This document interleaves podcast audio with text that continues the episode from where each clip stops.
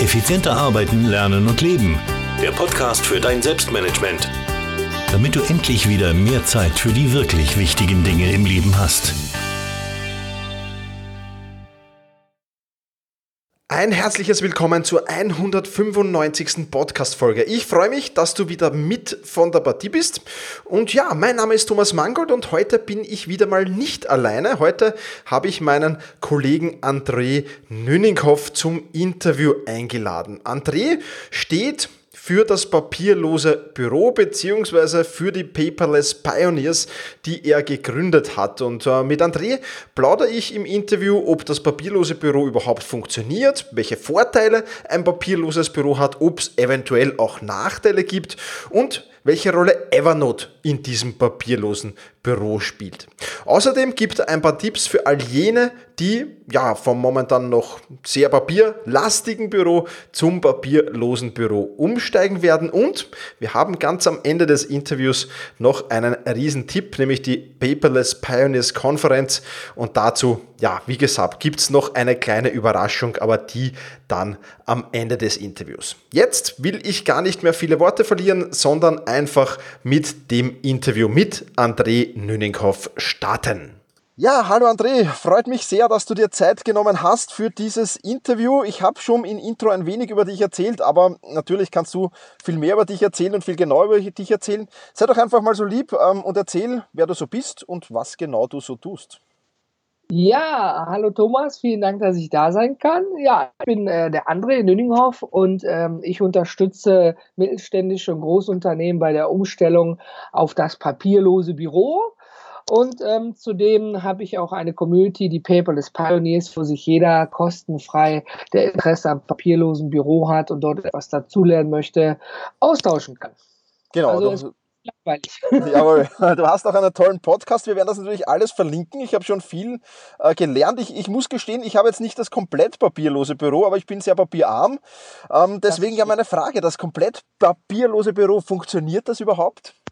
Das funktioniert definitiv. In Deutschland wahrscheinlich etwas schwieriger, aber es ist zum Beispiel äh, die Firma Decos in den Niederlanden. Das ist ein Digitalisierungsdienst.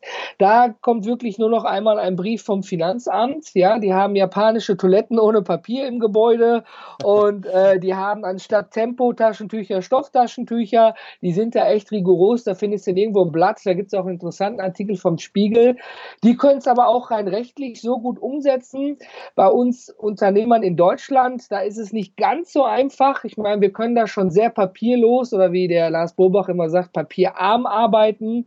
Aber ein paar Dinge, die hebe ich tatsächlich auch noch immer aus Sicherheitsgründen auf, weil ich einfach keinen Richter entscheiden lassen möchte, ob das gut war, das wegzuschmeißen oder nicht.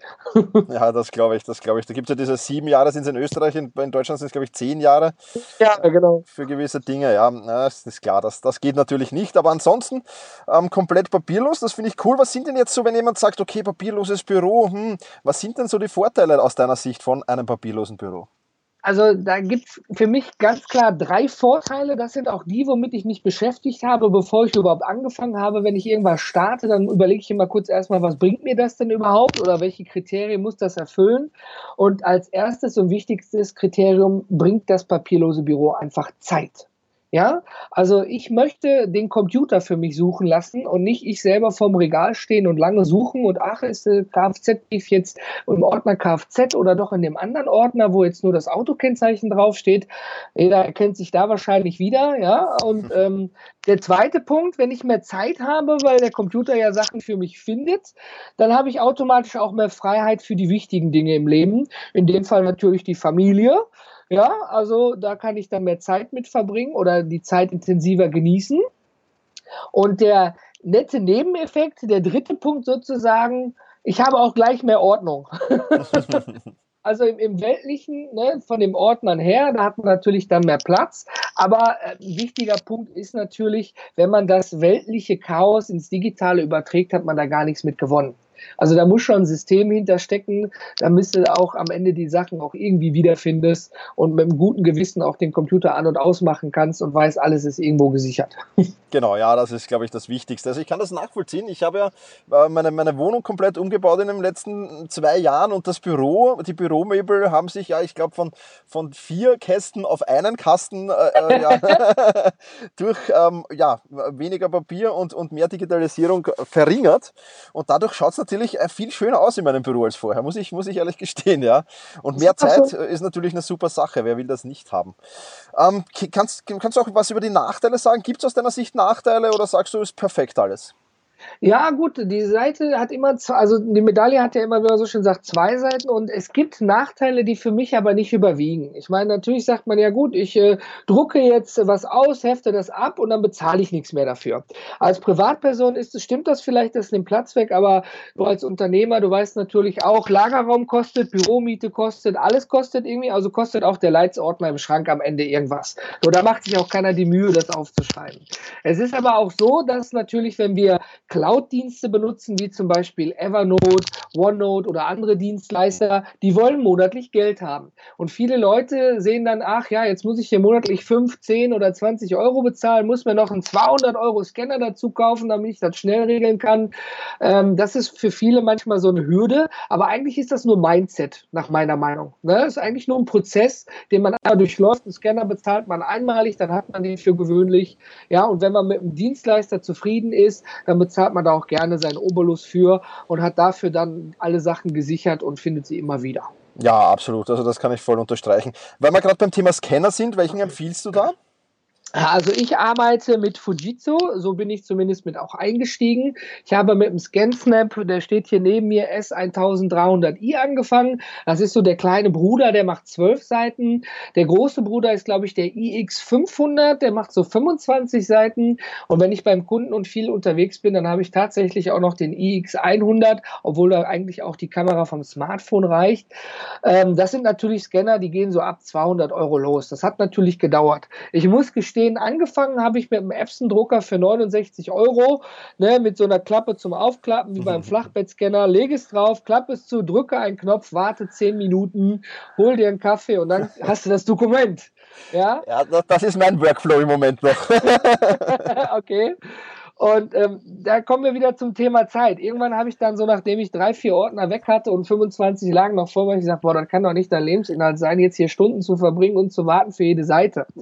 Und ähm, ich habe mich da belesen und der hat eigentlich so im, im, im beruflichen sowie auch im privaten Markt am besten abgeschnitten. Ich meine, du und ich, wir sind jetzt nicht im Unternehmen mit tausend Leuten, wo auf jeder Etage irgendein Hochleistungsgerät steht. Die kann man ja leasen.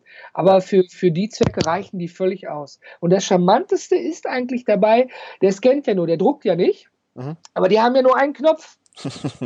Ja, und wenn ich nicht gerade auf Linux-Basis unterwegs bin, da ist es ein bisschen schwieriger, gibt es ja für Mac und Windows äh, die entsprechende Software. Da kann ich schön am Computer einstellen, beide Seiten, nur eine Seite, eine PDF, einzelne PDF. Da macht man sich eben schöne Profile und dann haut man da einmal am, am Freitag die Wochenpost rein, 15 Minuten Arbeit, zack, fertig. Ja, Super. Also das ist wirklich genial. Den äh, Scanner empfehlen mehrere. Ich glaube, Ivan Platter arbeitet damit auch.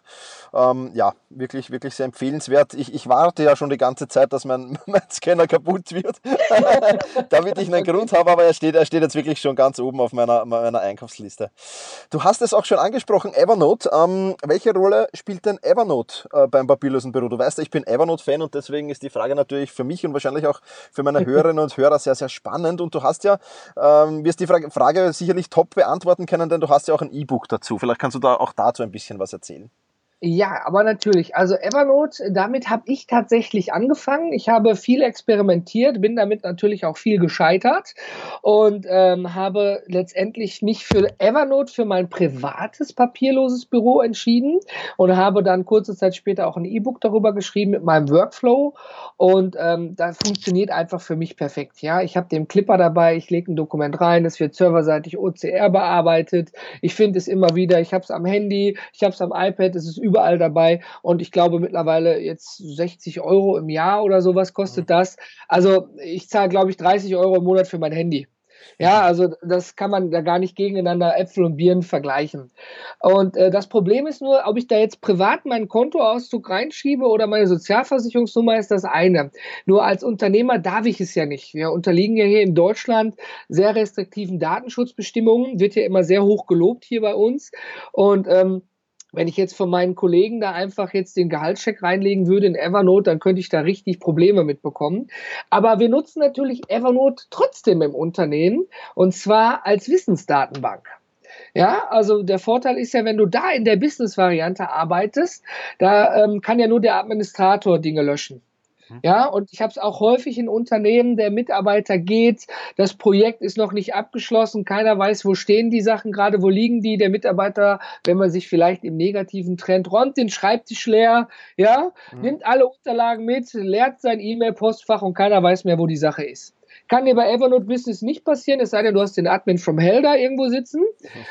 Und ähm, deswegen, wir haben dort unsere Wissensdatenbank aufgebaut weil du kennst es ja. Es ist ja nicht nur, dass du mit Kunden Kontakt hast, ja, du hast ja auch irgendwelche Systeme, Server, Domains, Logins für WordPress und was weiß ich alles, ja. Und wenn ich jetzt an den VA etwas abgeben möchte oder am Kollegen sage, hey, hör mal, du musst mal hier eine neue E-Mail-Adresse fertig machen, ich bin gerade beim Kunden, ich kann nicht, ja, mach die bitte für mich fertig dann kann der da bei Evernote reinschauen und hat sozusagen, das ist unser Firmenwiki drin.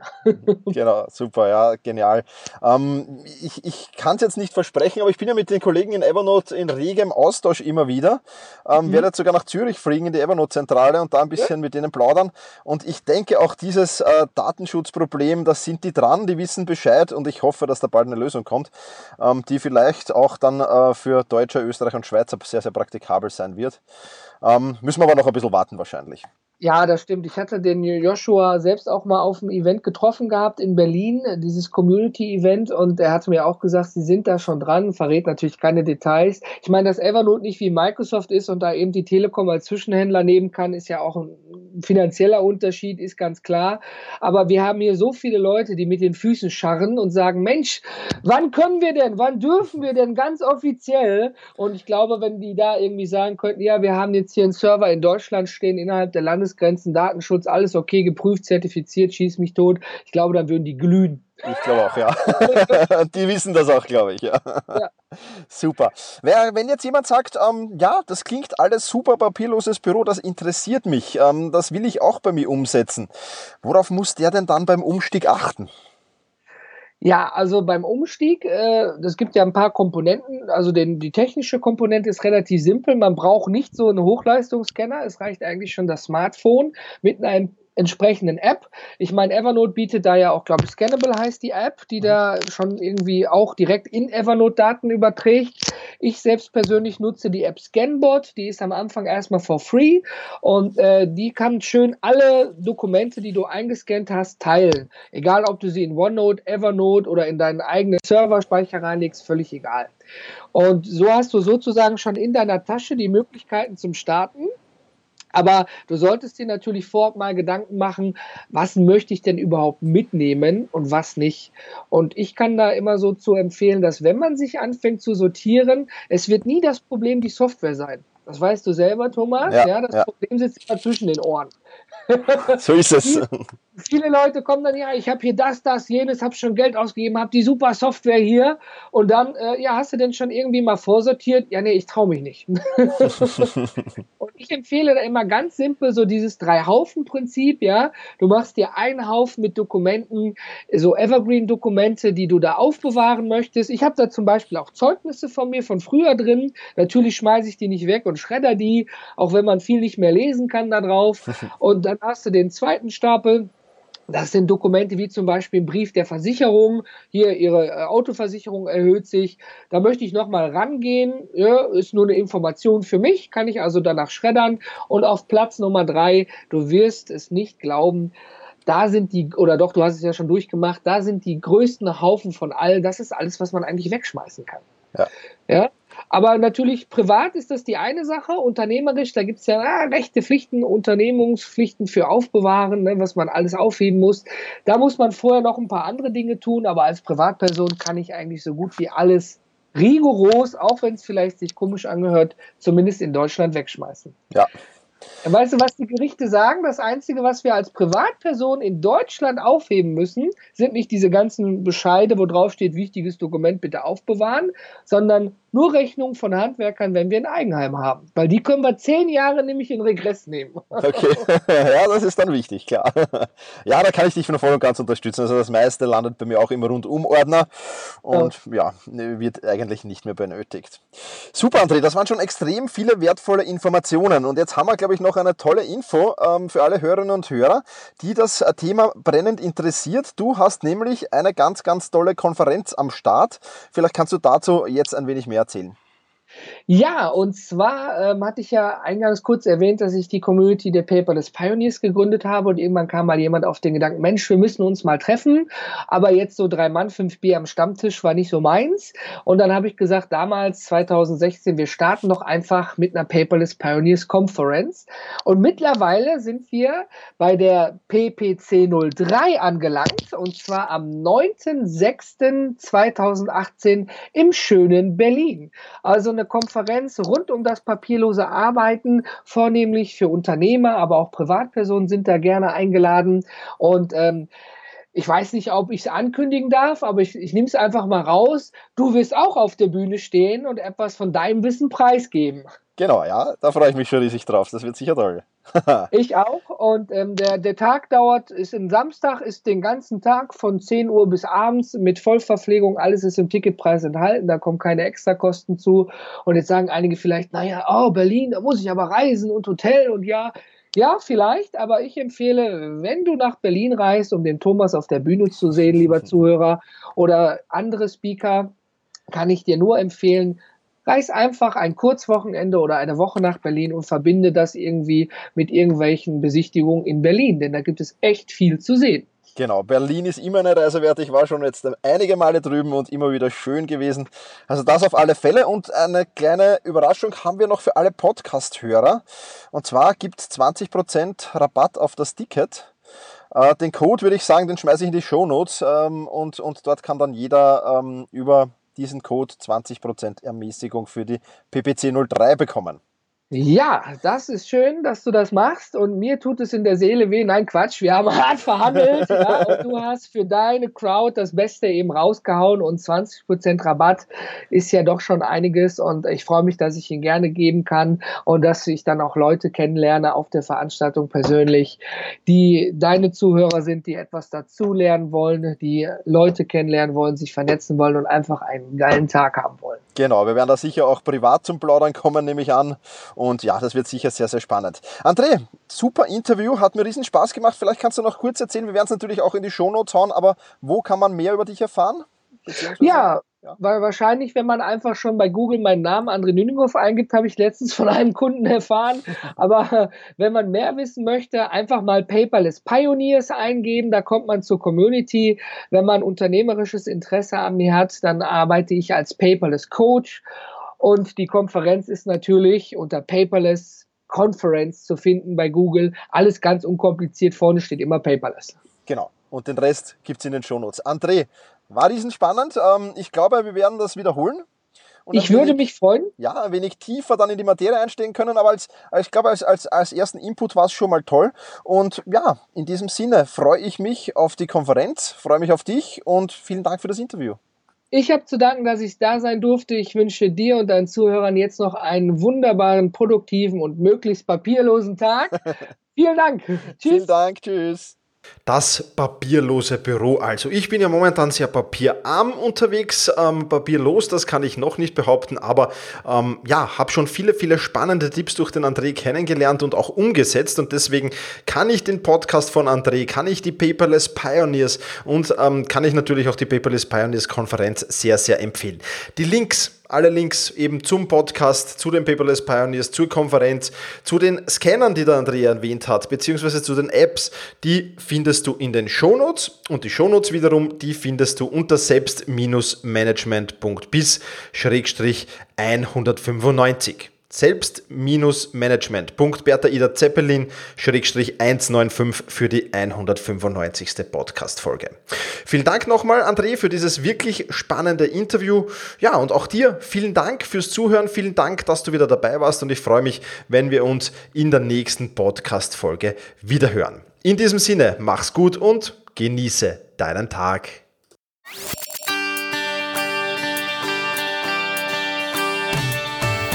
Effizienter arbeiten, lernen und leben.